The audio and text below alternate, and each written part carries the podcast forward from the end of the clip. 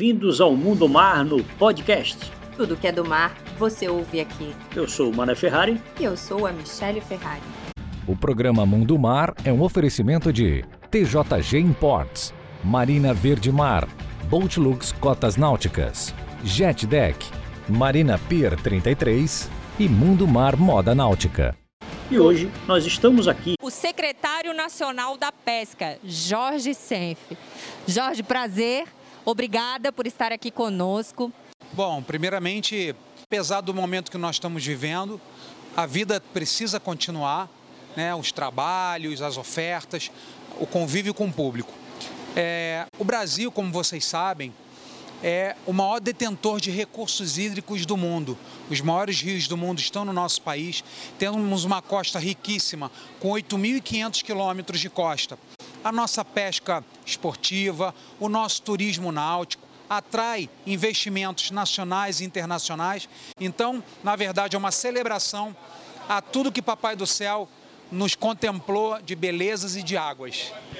Jorge, muito importante falar que tu também é catarinense, né? Nós também somos catarinenses. A gente tem lá um grupo de pescadores que estão lutando aí, porque qual o maior problema da pesca hoje? Olha, o Brasil nos últimos 30 anos foi governado é, por movimentos progressistas. Movimentos esses que muitas vezes criminalizavam algumas atividades produtivas. A pesca brasileira, antagonicamente, o Brasil é um grande exportador de carnes, um grande exportador de suínos, um grande exportador de aves. E quando nós falamos de pescado, com tudo que nós já falamos aqui dos potenciais brasileiros, vergonhosamente somos importadores de pescado. O Brasil hoje importa, a balança comercial é negativa em mais de um bilhão de dólares. Isso não se justifica, porque a maior ictiofauna, a maior variedade de espécies, o nosso potencial é gigantesco. Não só na pesca extrativa, como também no cultivo, na piscicultura. Então, o nosso principal trabalho, principal entrave do Brasil, são as normas que ao longo desses 30 anos foram se fechando, privilegiando alguns setores e esquecendo do pescador, esquecendo da segurança alimentar. Logicamente, nós temos a preocupação com a questão da sustentabilidade. O pescador, o aquicultor, é o maior ambientalista que eu conheço, porque se a água tiver contaminada, tiver com problema, os organismos aquáticos eles não se, não se reproduzem. Então, hoje nós estamos mergulhados na Secretaria Nacional de Agricultura e Pesca em modernizar, facilitar, desburocratizar e uma palavra que é forte, mas ela é verdadeira: descriminalizar as atividades produtivas de pesca e aquicultura no nosso país. Já fizemos grandes evoluções e no ano que vem temos muitas surpresas para os nossos setores e vamos fazer essa entrega com muita alegria. Ah, conta para nós, né, Jorge? Solta só um, né? Dá um exemplo. Vou te dar o exemplo, por exemplo, da IN10, que é a Bíblia da Pesca Brasileira, né? Questão da pesca submarina, questão do defesa dos camarões, questão da N12, que é, contempla a parte de pesca de emalhe, é, a, a, as novas normativas da pesca esportiva, com muitas novidades. E outra coisa que é importante ressaltar ao nosso público: tudo isso com consultas públicas realizadas pelo Ministério da Agricultura, com workshops realizados pela nossa secretaria, com representantes da pesca e aquicultura de todo o Brasil. Então, não são normativas de cima para baixo como eram feitas antigamente, e sim normativas discutidas com o homem da água, com quem produz, com quem trabalha, com quem conhece as dores de quem está lá realmente na labuta, no trabalho, no dia a dia. Então, são entregas que eu estou muito ansioso, tá? Eu sou um cara é, muito ansioso e, e muito acelerado e nossa equipe está realmente se dedicando de corpo e alma para fazer modernizar né, essas normativas que vão facilitar a questão da pesca e da aquicultura nacional. E outra coisa que eu tinha esquecido, nós vamos é, publicar o novo decreto de águas da União, né, o decreto 4895. Estamos em discussões já bem avançadas com o Palácio do Planalto e eu quero, numa live com o presidente, assinar essa normativa que vai ser realmente um marco na parte de criação de peixe, organismos aquáticos, moluscos em nosso país. Nossa, gente, espero que seja esse ano.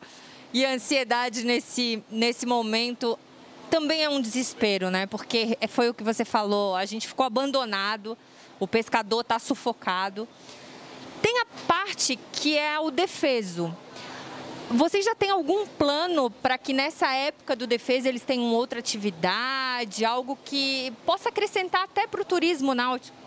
Então, por exemplo, é, na parte, uma parte da pesca industrial, nós esse ano já conseguimos modernizar nesse sentido.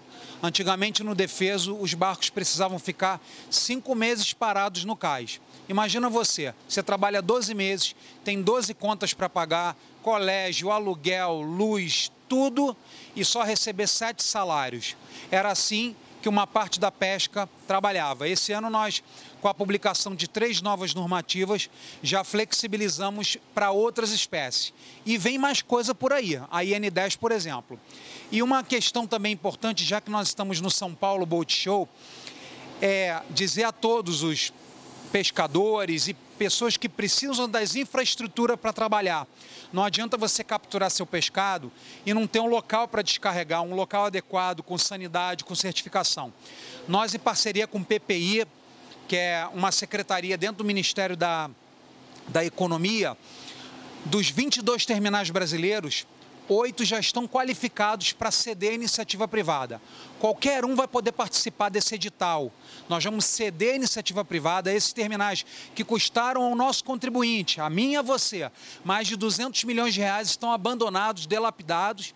E nós estamos agora junto com o Ministério Público, CGU, AGU, todos TCU, é, construindo maneiras de ceder esses terminais que vão ser infraestruturas para a nossa pesca em todo o Brasil. São 22 terminais, dos 22 pegamos os oito principais, já estamos fazendo essa sessão, esses estudos para é, fazer os leilões, né, as, as concessões.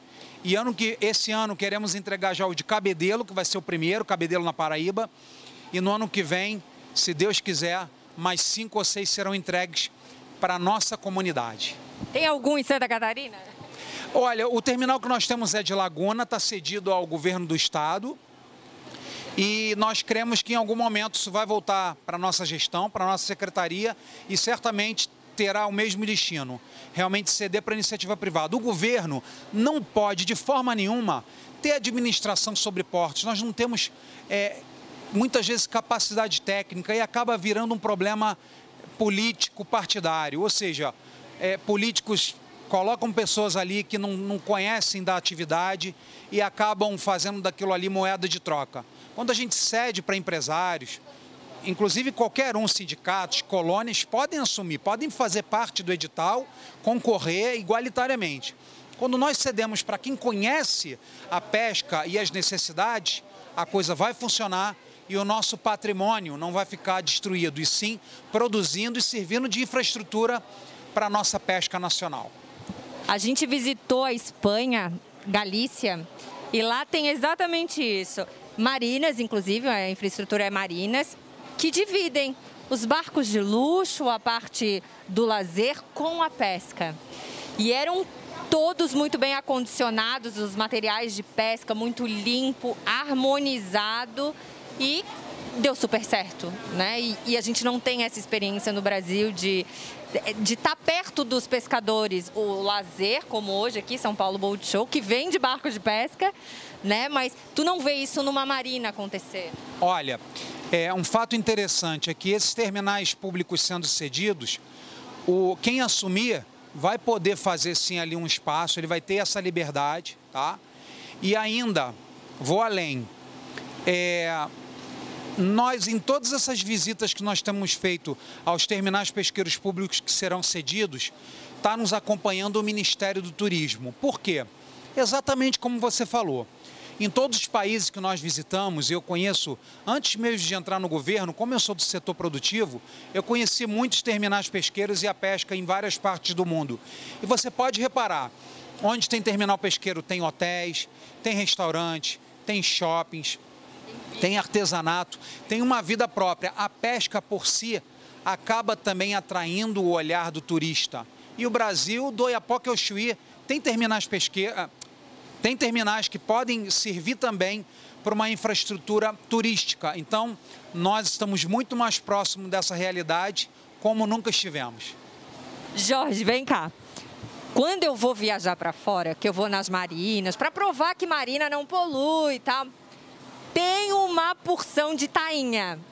Elas pulam assim, né? Há uma rede, mas eles não comem na Europa. E aqui a gente chega a ter, né, principalmente no sul, a gente tem a época da tainha. Isso é gozado porque eles dizem assim: a gente tem peixe melhor para comer, por que, que a gente vai comer a tainha?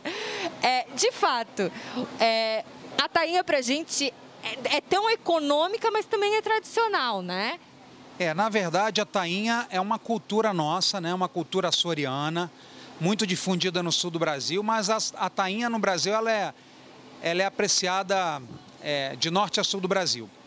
E nessa questão da tainha foi interessante você ter abordado isso. Quando nós assumimos a Secretaria da Pesca, está muito judicializada, muita briga entre órgãos de meio ambiente, ONGs, Ministério Público Federal, contra a pesca de tainha. E nós temos buscado estudos, inclusive em países vizinhos, para subsidiar e quebrar essa narrativa ecochita. Eu chamo de Green Talibã, terrorismo verde, dizendo que pegando tainha vai acabar a espécie. Então, a tainha, ela faz várias desovas é, no seu período de reprodução e no seu período é, né, de ova, de, é, enfim. E nós queremos sim Ano passado nós já tivemos uma cota para os industriais que foi muito pequena. Conseguimos manter é, a cota livre para os artesanais, praticamente livre. Teve cota, mas era uma cota bem generosa. Mas nós queremos sim retornar às embarcações a possibilidade de capturar esse, esse patrimônio brasileiro, afinal de contas é a, a ova da tainha no Brasil, ela é o nosso caviar. O caviar é uma iguaria que vale muito. Quando o nosso pescador consegue capturar a tainha e, e, o brasileiro, o empresário brasileiro que produz, que processa essa ova e exporta para outros países, isso é mais renda na família do nosso pescador. Isso é mais renda na nossa economia. Isso gira as indústrias brasileiras. Então, a nossa secretaria hoje, quando vai tomar uma decisão, ela é sempre baseada em três pilares. E nenhum é mais importante do que o outro. Eu vou falar aqui em ordem, mas não tem ordem um, dois, três. São os três pilares: sustentabilidade, questão social e questão econômica.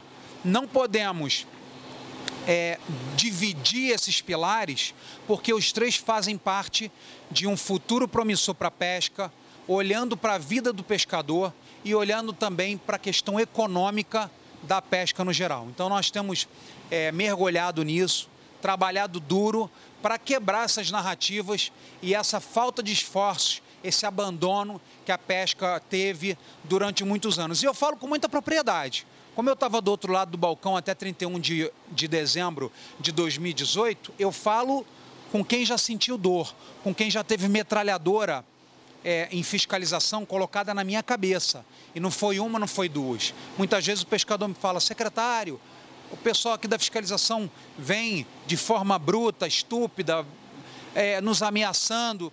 Então eu entendo isso. E a melhor forma de resguardar e terminar com essa criminalização da nossa pesca brasileira é através de segurança jurídica. Como é que nós promovemos segurança jurídica?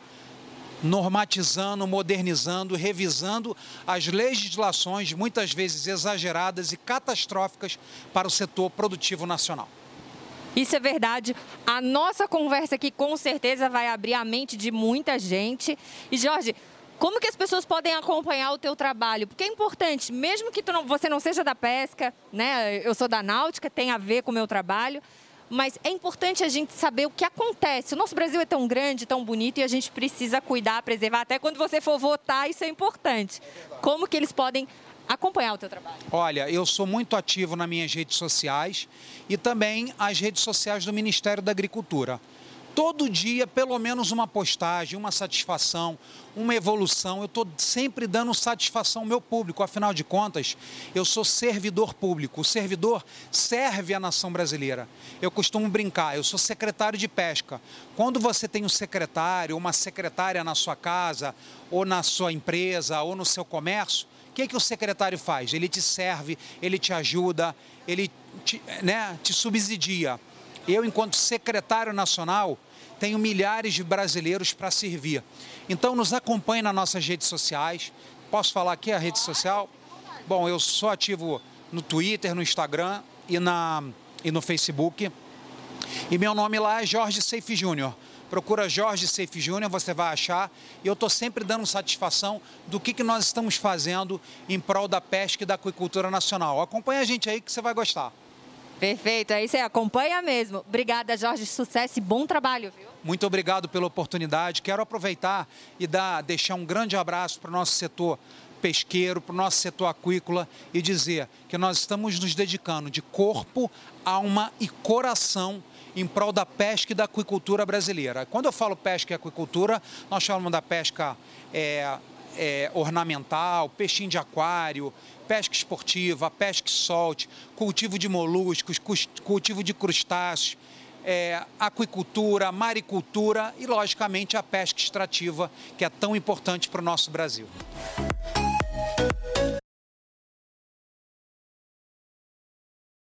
Cotas Náuticas, Jet Deck, Marina Pier 33 e Mundo Mar Moda Náutica.